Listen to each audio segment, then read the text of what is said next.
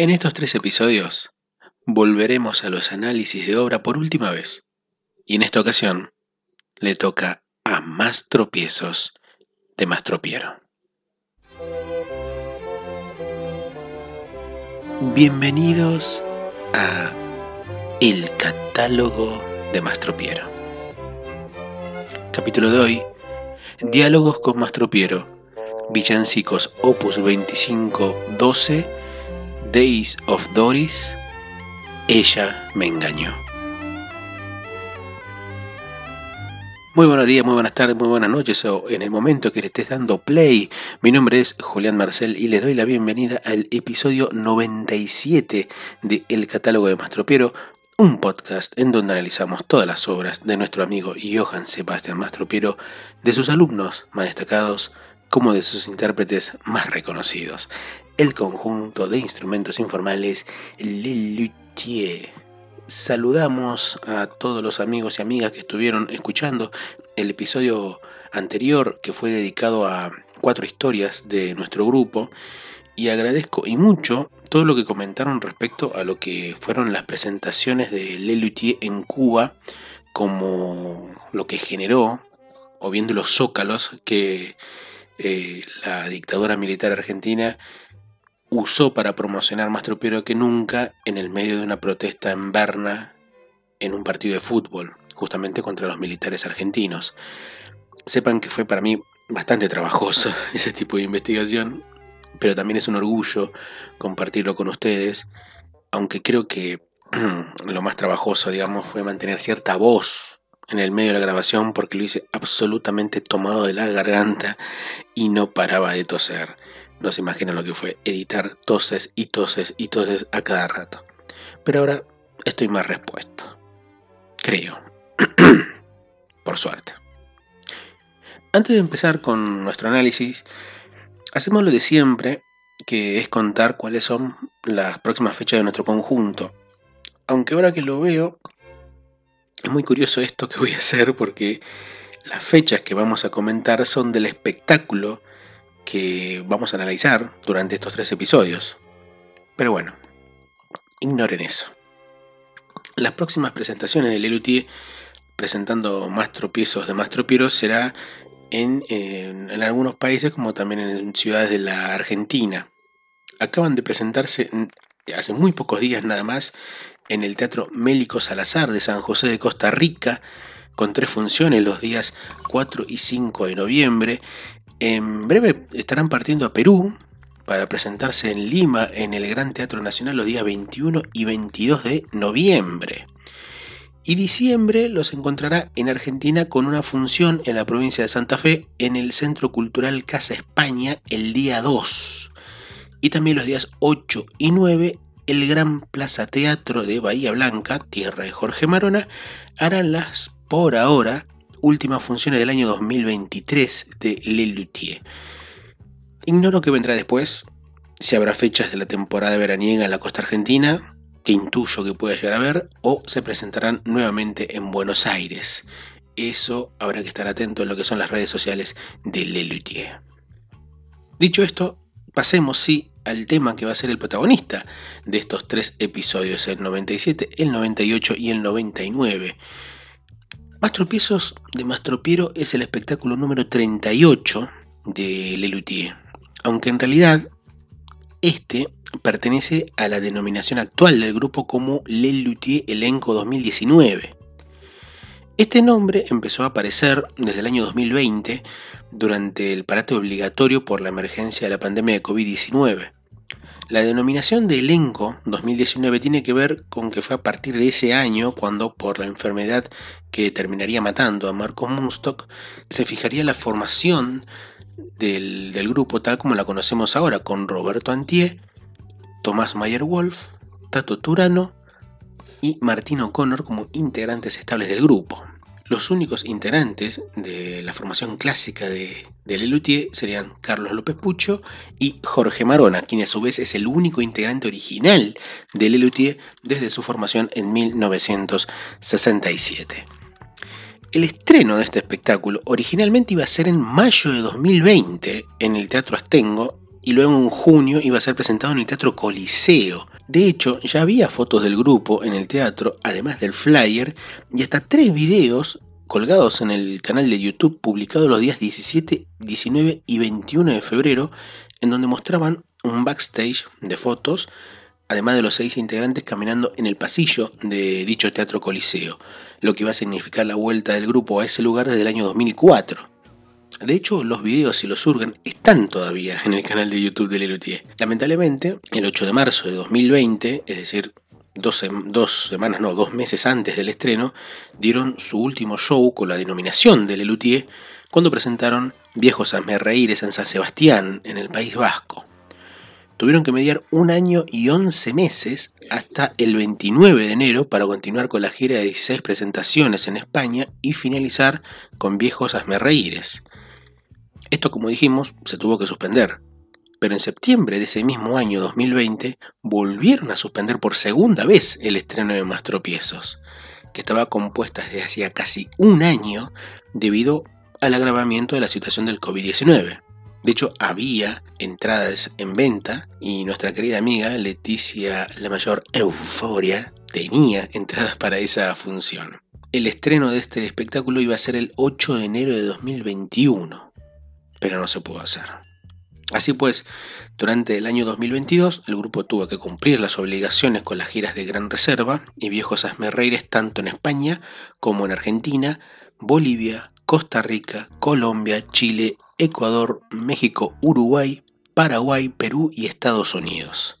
La confirmación del nuevo espectáculo de Lelutier, o bien del primero y único de Lelutier Elenco 2019, para tal caso aquí lo vamos a denominar Lelutier, sería el 18 de noviembre de 2022 en el Teatro Astengo, es decir, casi dentro de poquito va a ser un año. Efectivamente, estas seis presentaciones del nuevo espectáculo de poco más de dos horas de duración, el show más largo de la historia del grupo, se hicieron a teatro lleno para luego ser estrenado en Buenos Aires, pero no en el Teatro Coliseo, sino en el Teatro Ópera, frente al Gran Rex donde se presentaron durante 15 años, desde el 22 de mayo de 2004 hasta el 8 de junio de 2019. Hay un tema especial en todo este asunto. Antes de los anuncios de las presentaciones en el Teatro Astengo, ocurrió una triste noticia en el mundo de Lelutier, que fue la muerte de Lino Patalano el 10 de septiembre de 2022, quien desde hacía varios años era el productor del conjunto. Lelutier pudo estrenar el espectáculo en Rosario e hicieron un parate en diciembre ante el estreno en Buenos Aires. Pero el 5 de enero de este año, de manera sorpresiva, llegó un posteo en el Instagram del conjunto en el que declaraba que Más Tropiezos de Más Tropiero iba a ser el último espectáculo de Lelutier.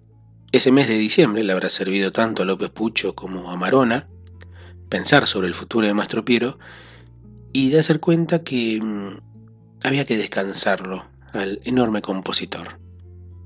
Además, la muerte de Patalano hacía mucho más difícil el trabajo, no solamente de Lelutier, sino también de producir sus propios shows.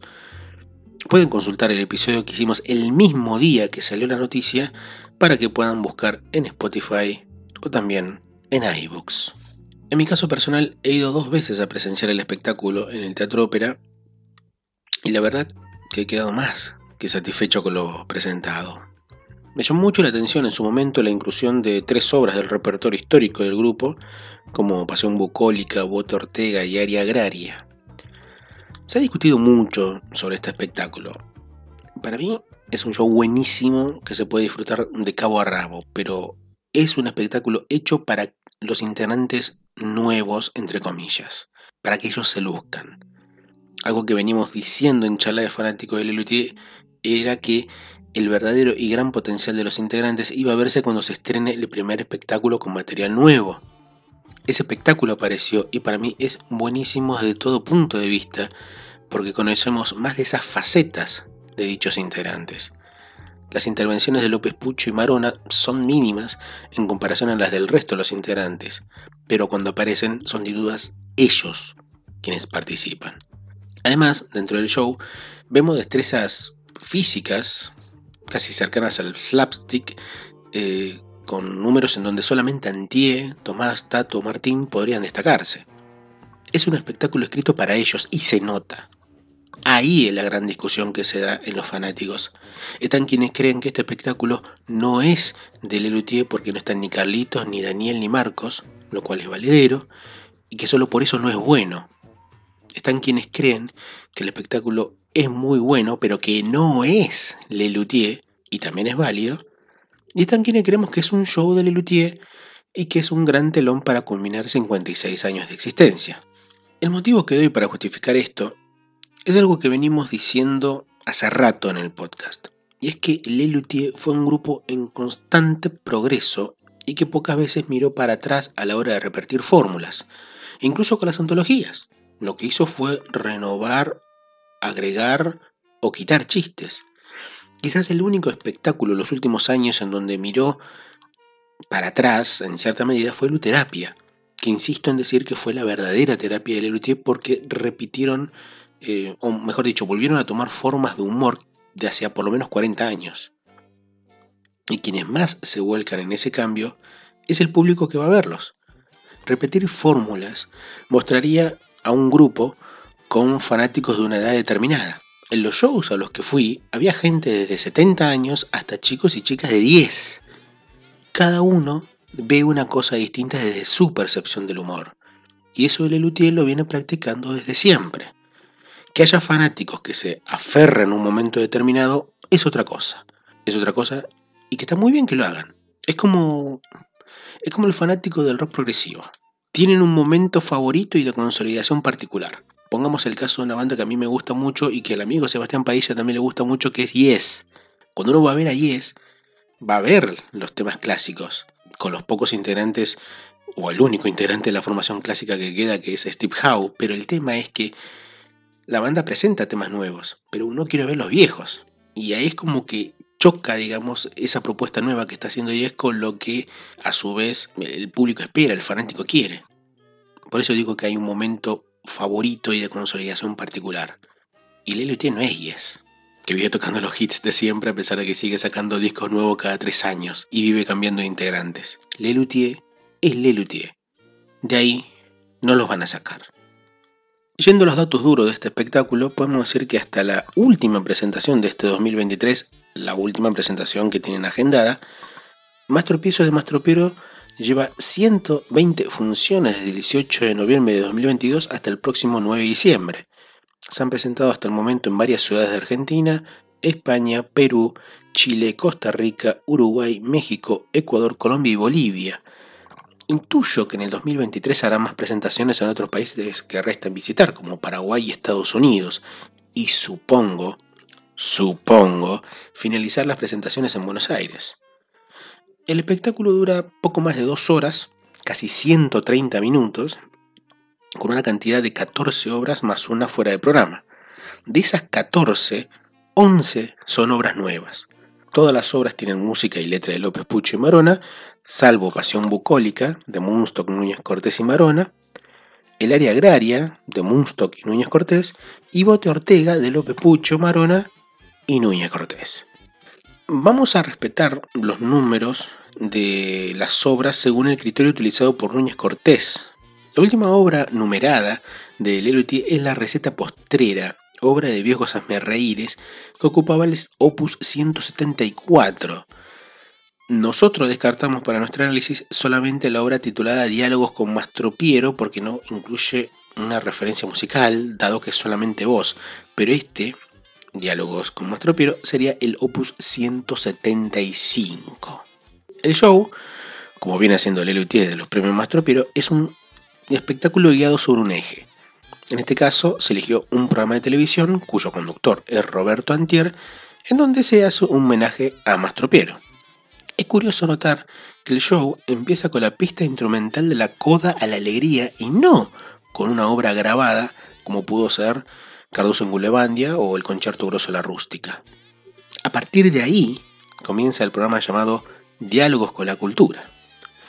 En este caso, Martín O'Connor es el encargado de personificar a Mastro Piero.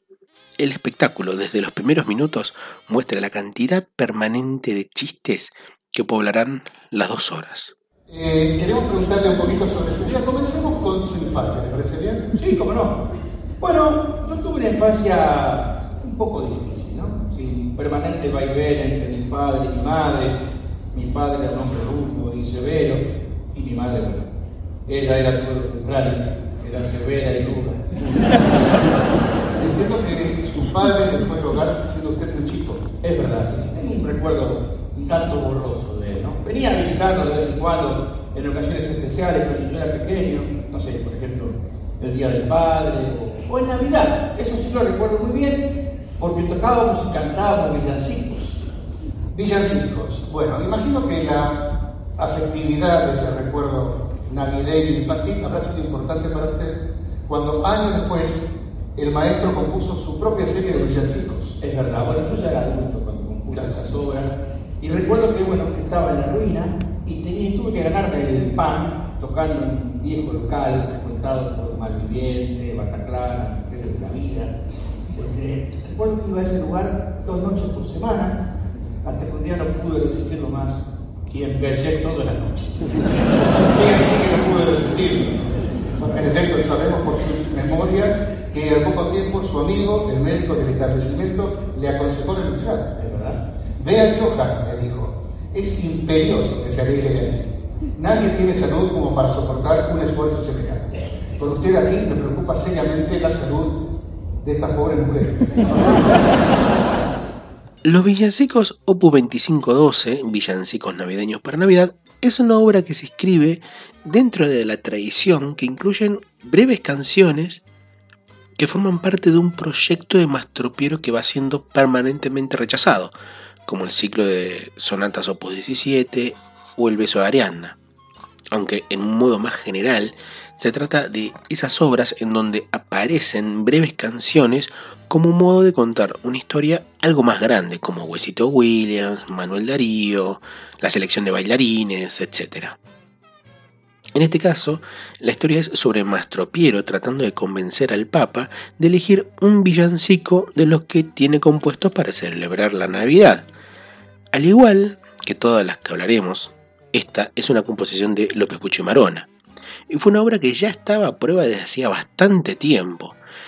En nuestro archivo tenemos un audio donde se descartaron dos chistes de toda la obra, que es la que refiere a cómo Mastro Piero aprendió de la religión confundiéndose con Superman, y a otro en donde el Papa, en aquel momento obispo, interpretado por López Pucho, hablaba sobre los orfanatos que fundó. Por lo que deduzco, esta obra ya se venía probando desde 2019 en distintos escenarios. Es una obra que va a mostrar el ritmo del espectáculo durante las dos horas, dado que está plagado de chistes y chistes permanentemente. Y esa velocidad el público lo agradece en sus siete minutos. La obra de Lelutier toma en cuenta algo que ellos hablaron un montón de veces, pero que no se suele ahondar en general, que es el tema de la música por encargo. La obra de Mastropiero está plagada de ese tipo de composiciones, como las mismas sonatas Opus 17, El beso a Ariadna, La bella y graciosa moza, los noticieros cinematográficos, Pepper Clemens, El acto en Banania, El Gloria de Mastropiero, la obra para exorcítara del día del final, entre otros.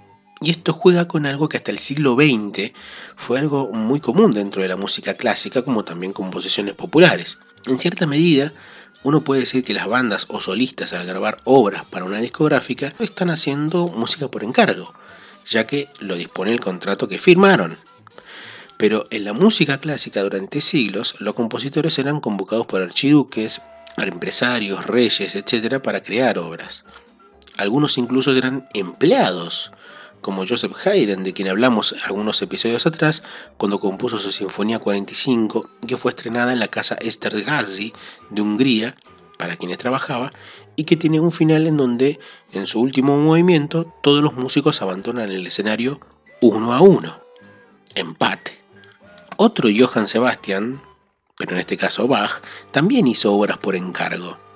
Algunas son obras maestras de la música, como las variaciones Goldberg o mismo los seis conciertos de Brandeburgo. Si no fuese por ese encargo en especial, no hubiese existido.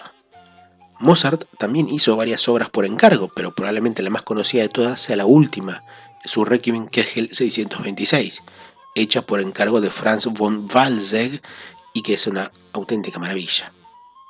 Se suele considerar a otro autor, Beethoven, como el primero de los compositores de música clásica que renegó de los encargos y que fue un músico completo, que hacía la música porque quería hacerla. Pero aún así, durante años fue un compositor que hizo muchísimas obras a modo de encargo. Quizás la referencia de Mastro Piero en esta obra sea las de Bach, que supo trabajar para organizaciones eclesiásticas, aunque no por una obra, sino para trabajar con un contrato preestablecido. Dentro de la obra de Lelutier es la segunda compuesta por Mastro Piero en donde escribe por encargo de la iglesia. La primera había sido el Tangum, el Gloria de Mastro Piero, del que hemos hablado ya hace tantos episodios. Vamos a escuchar a continuación los minutos finales de Villancicos Opus 25 12 de Johann Sebastian Mastropiero en la versión hecha para Mastropiezos de Mastropiero de su función del 19 de enero de 2023 en el Teatro Ópera. Jorge Marona en la voz y el dactilófono, Horacio Turano en el teclado y en la voz, Tomás Mayer Wolf en el bombo y en la voz, Roberto Antier en los crótalos, triángulo y voz, y Martino O'Connor y Carlos López Pucho en roles teatrales.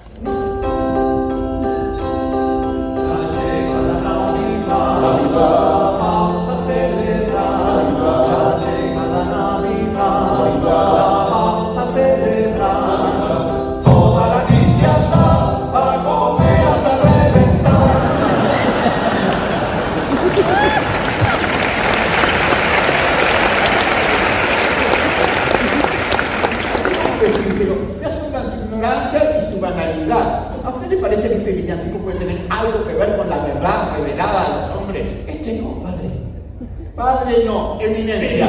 eminencia. Lo que te quiero decir es que tengo otro villancico sobre la verdad revelada. ¿Te piensa cobrar por esto? Por supuesto. me extraña que me diga eso. Es más, había pensado que debería haberle cobrado mucho más. Eminencia, quedan solo dos villancicos. Escúchelo. es lo que usted necesita. No quiero escuchar más. ¿Usted no dijo que era de familia católica? Por supuesto. Mamá era muy devota y dos de mis hermanas son monjas. Ah, qué bien. Y papá era cura.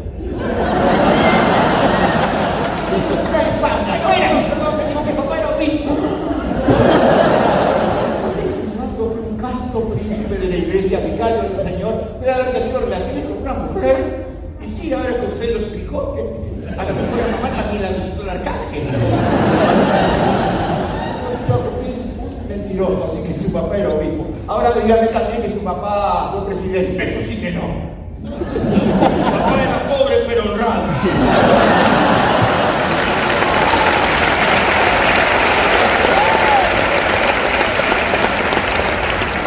Jamás tendría relaciones con una mujer. Con la autoridad que me confiere mi ministerio, le prohíbo volver a poner en tela de juicio nuestra moral intachable.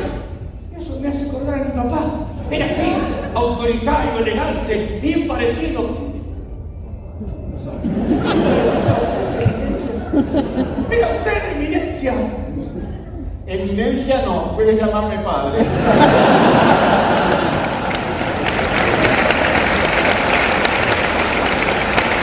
Qué lindos son sus villancicos.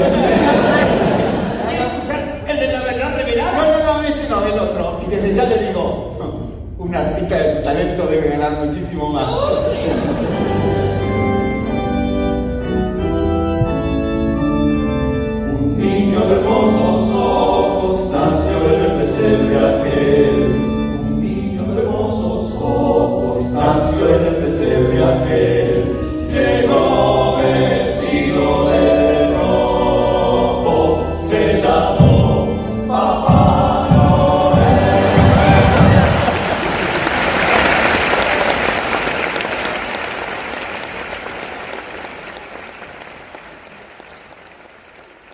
Cuando hicimos el episodio de Lelutier y la política, comentamos en aquella ocasión que además de las inclinaciones que ellos dejaban vislumbrar apenas en algunas obras de su trayectoria, la presencia de lo militar, es decir, del concepto de lo militar, siempre fue tomado para la joda, en broma.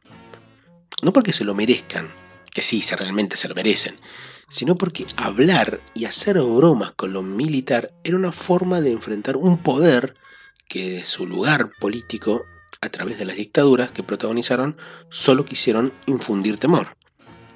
Lelutier, con obras como los noticiarios cinematográficos, El acto en Banania, Ya el sol asomaba en el poniente o La marcha de la conquista, mostraban a los militares no como gente brutal solamente, sino también como brutos. El militar para Lelutier siempre fue un personaje torpe que solamente tiene en la fuerza física un elemento de poder y que para otras cuestiones, como la sensibilidad artística, el tiempo que les toca vivir o incluso el amor, siempre tomaban decisiones idiotas. Este tópico en los años 90 fue reemplazado por el político y más específicamente por el político menemista o de corte neoliberal, que terminó siendo asociado intrínsecamente a lo corrupto. Days of Doris la tercera obra de tropiezos de Mastro Piero, número 177 dentro del catálogo de Lelutier, vuelve a tomar a los militares o a los soldados como protagonistas después de La balada del séptimo regimiento, obra de 1989, y como corresponde en este caso, toma a los militares como un grupo de torpes que no termina de acostumbrarse a cuestiones actuales, en este caso, el lenguaje inclusivo. Ya volveremos sobre esto, pero vale la pena comentar un par de cuestiones referidas a esta obra. Es una de las pocas en la historia del conjunto que no tiene instrumentación, es solamente voz en el escenario. La última obra que tuvo esta característica había sido Somos Adolescentes Mi Pequeña de 1987. Alguno podría decir que Educación Sexual Moderna de 1996 también es solamente voz, pero lleva los distintos campanófonos y en la canción misma hay una nota sostenida de órgano que acompaña toda la obra. En sí, Days of Doris tiene un par de referencias que son obvias cuando surga en la historia. La primera tiene que ver con los soldados que peleaban en las trincheras de la Segunda Guerra Mundial, en especial los soldados norteamericanos, y que en los puestos de descanso a veces eran sorprendidos con números musicales que viajaban desde Estados Unidos hacia el lugar donde tenían guerra. Pero la segunda se encuentra en el nombre del número y además se desarrolla que es Doris Day. Doris Day fue una importantísima actriz norteamericana que en el año 1944 grabó una canción con la orquesta de Les Brown que se hizo ampliamente conocida, Sentimental Journey, y que narra la vuelta de los soldados norteamericanos a su país después de pelear en la guerra. Para la cultura norteamericana en particular, Doris Day fue sin duda una de sus personalidades más importantes, que fue denominada la novia de América y que incluso hasta poco antes de morir, en el año 2019, seguía siendo muy reconocida. Ella murió, como dijimos, en el año 2019, el 13 de mayo, a los 97 años. Debería fijarme ampliamente lo que es la obra de Lelutier, pero no recuerdo situaciones en donde haya personas reales en su escritura, a excepción de músicos o escritores. Me refiero a la altura de Doris Day, entiéndase. Los invitamos, sí, obviamente, a que dejen en la caja de comentarios habilitada en este episodio, tanto en iBooks como en Spotify, sobre si ustedes recuerdan algunas obras de Lelutier en donde se nombren personajes reales, no históricos, sino reales, digamos, a la altura de Doris Day.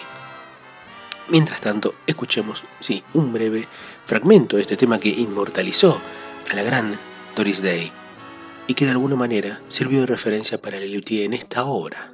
Estamos escuchando Sentimental Journey. Gonna take a sentimental journey. Gonna set my heart at ease.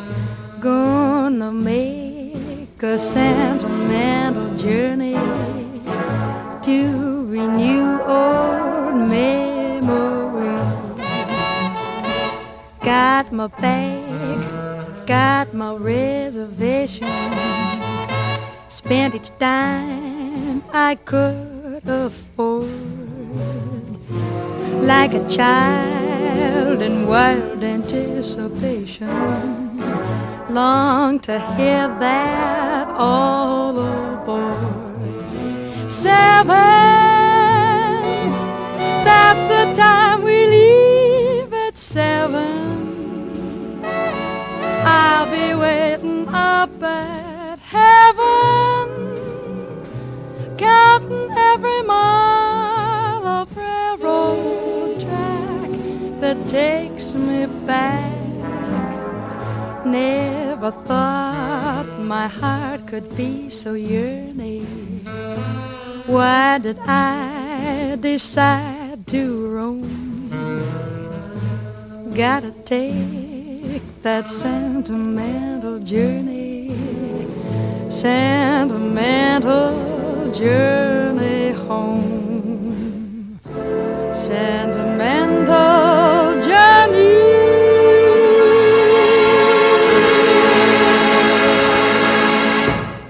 No es común que Lelutier suele hacer referencias a la actualidad o a temas sensibles de época, pero cada vez que eligieron hacer un chiste sobre un asunto, tomaron algo que pueda tener características atemporales al momento de su parodia, como lo es el tema de la corrupción en la comisión. Tomar el lenguaje inclusivo o digamos las políticas de género en un número como Days of Doris se acerca a un tratamiento como el de la comisión desde su planteo teatral. En ambas obras, la música es una de las partes menos importantes. En Days of Doris, las canciones y las arengas militares son mínimas, mientras que en el resto de la obra hay muchísimo juego de palabras.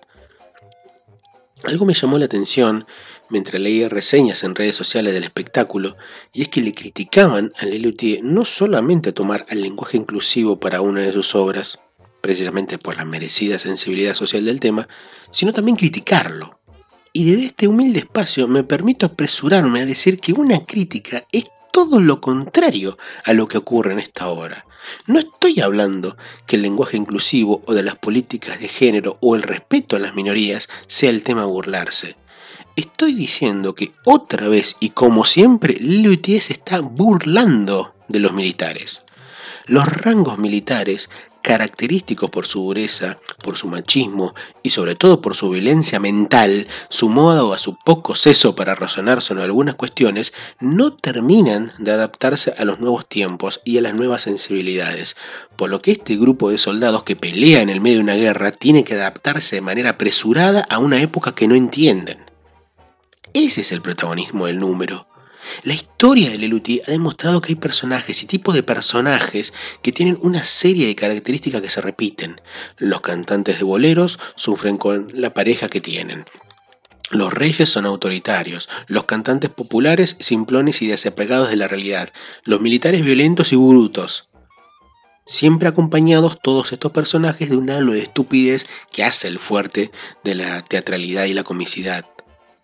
Lelutier y su propia historia jamás dirían que las mujeres son torpes porque los acercaría a otros humoristas más chabacanos. Y eso lo saben. Lo que hace Lelutier es señalar al que dice las cosas, no las cosas que se dicen. Yo defiendo el contenido de esta obra precisamente por buscar otra forma de encarar el tema del lenguaje inclusivo. Cuando en el acto en Banania nos reímos acerca del chiste acerca de la obra Viva la Libertad, en donde dicen que no sobrevivió ni el poema ni el poeta, no nos estamos riendo de los desaparecidos. Nos reímos de la brutalidad de los militares. Nos reímos de ellos. Lelutier tiene esa particularidad que no perdió en ningún momento de su historia. Saben bien quiénes son sus objetos de burla. Si se ríe de otro tema, bueno, eso depende de los espectadores. Insisto que una cosa era ver la comisión en 1996 y otra verla en 2013. Ahí ya había dos países distintos. Pero la esencia del grupo era la misma. Por más que se diga una cosa, Lelutier mantiene una esencia grupal, un ethos que lo designa. Lo que piensen ellos por separado es otra cosa. Bueno, hago toda esta perorata solamente para decir que defiendo una obra como Days of Doris por su segunda lectura, que creo que es la más importante. Y aún sin ser esta, una obra de mis favoritas del espectáculo.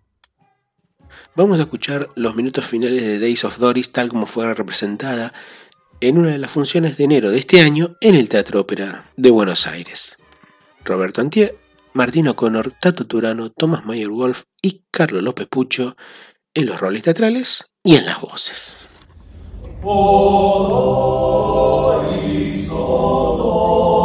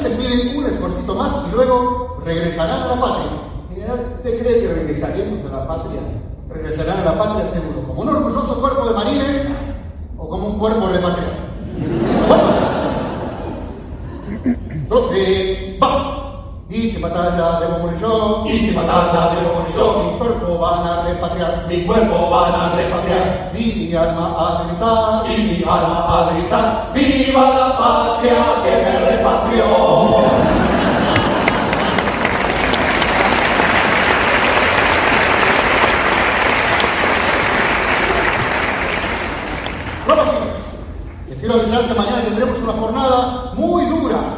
Al alba avanzaremos con todas las divisiones y por la tarde haremos multiplicaciones. Y después, cuando saltemos la aldea, recuerden mucho cuidadito con esas mujeres. Las relaciones deben ser expresamente consentidas, ¿entendido? Sí, general. Y por escrito.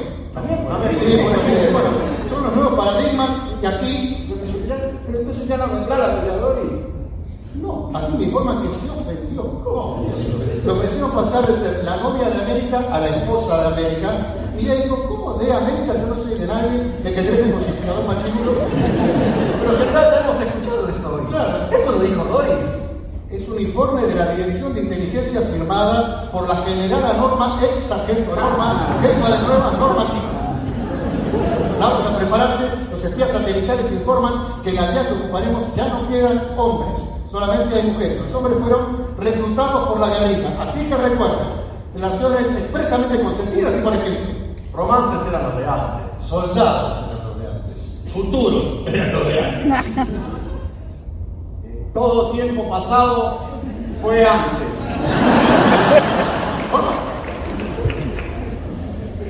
Bloque, va. Una aldea vamos a ocupar, Una aldea vamos a ocupar, con mucha campera avanzar. Con mucha cautela debemos avanzar. Esas mujeres nos van a atacar, Esas mujeres nos van a atacar, pero debo recordar pero debo recordar que si alguna se quiere propasar, que si alguna se quiere pasar, mi consentimiento por escrito debo dar.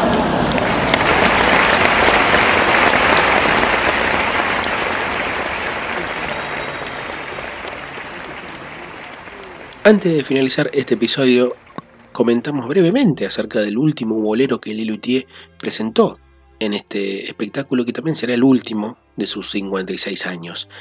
Y en todos estuvo presente de manera protagonista en su composición el enorme Jorge Marona. Ignoramos si es porque le gusta demasiado o bien porque él es el más capaz de componerlos. Y en este caso también lo fue. Siendo el número 11 de su larga serie de composiciones, el último que se había compuesto fue el muy festejado Ya no te amo Raúl de los premios Maestro Piero. Generalmente todos los boleros del grupo giran en torno a la declaración de amor o bien al fin del mismo, siempre contados de un protagonista que sufre por esa mujer que le tiene obsesionado el corazón, o bien por la lluvia, como canta Daniel en Cartas de Color. Esto es algo importante para destacar. Es la primera vez que Jorge Marona toma el protagonismo en la voz de sus boleros. Desde el primero que compuso con López Pucho en 1972, que fue El bolero de Mastro Piero, hasta Ella me engañó, la obra que nos ocupa a continuación y que lleva el número 178 del catálogo de Les Luthier, los cantantes habían sido Daniel Rabinovich y Carlos Núñez Cortés. Y en reemplazo de Neneco, Martín O'Connor tomó la posta a la hora de cantar los boleros. El bolero, en realidad, que fue Ya no te amo Raúl. Pero en este caso, Marona tuvo que relegar por apenas un minuto y medio, o menos, el rol en donde más cómodo se ubica, que es el secundario, o bien musical, para cantar, como dijimos, Ella me engañó. Un bolero breve. Un bolerito, digamos, que trata del lamento del enamorado por descubrir que su pareja lo engañó, aunque no de la forma usual. Previamente a la canción se sigue realizando la entrevista entre O'Connor y Antier, en donde Mastro Piero confiesa sobre el temor ante la falta de creatividad. Y sobre todo ocupan un tiempo en hacer un chiste bastante bueno sobre el tema de la procrastinación. Antes de dar paso a la canción, Antier le pregunta a Mastro Piero algo que le va a repreguntar en, en otros momentos del espectáculo, y es cómo llegó a ser tan famoso. Lo que podría ser un chiste, notamos que Mastro Piero tiene una respuesta para eso pero que no va a estar en ese momento. En este bolero vuelve el personaje de Esther a ser la enamorada del protagonista de la canción, es decir, la misma de Perdónala, acaso como un guiño a ese tema tan recordado de nuestro conjunto. Con respecto a lo musical no se puede decir mucho, salvo que es un bolero tal como lo conocemos, aunque no contiene guitarra tocada por un Marona, que en este caso toca el bajo y canta. No recuerdo en estos momentos, pero si no me equivoco, en alguna función llegó a tocar el contrabajo. Háganmelo saber aquí en la caja de comentarios del episodio. Al menos en esta ocasión, las dos veces que lo he visto tocar, fue con el histórico Fender Jazz Bass que lleva desde al menos 1981 con las funciones de luterías. Un bajo que evidentemente es de su posición, tal como lo fue en su momento la guitarra de Luis Alberto Spinetta, de la que hablamos en el episodio anterior. Siempre es un gusto enorme ver un bolero en Lelutier y en este caso le acompañan dos voces muy, pero muy buenas que armonizan con Jorge, que son las de Tato Turano y Tomás Mayer Wolf.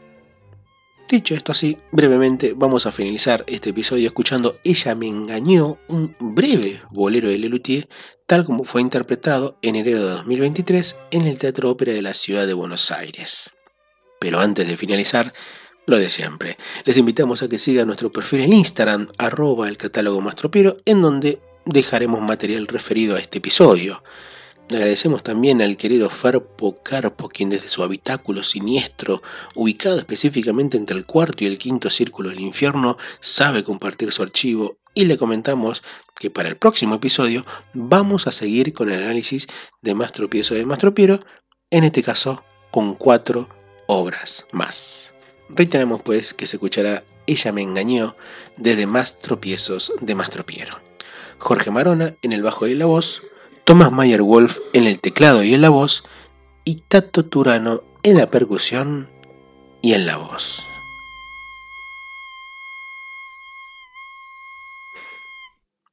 Mi nombre es Julián Marcel y totalmente engañado me despido hasta el próximo episodio.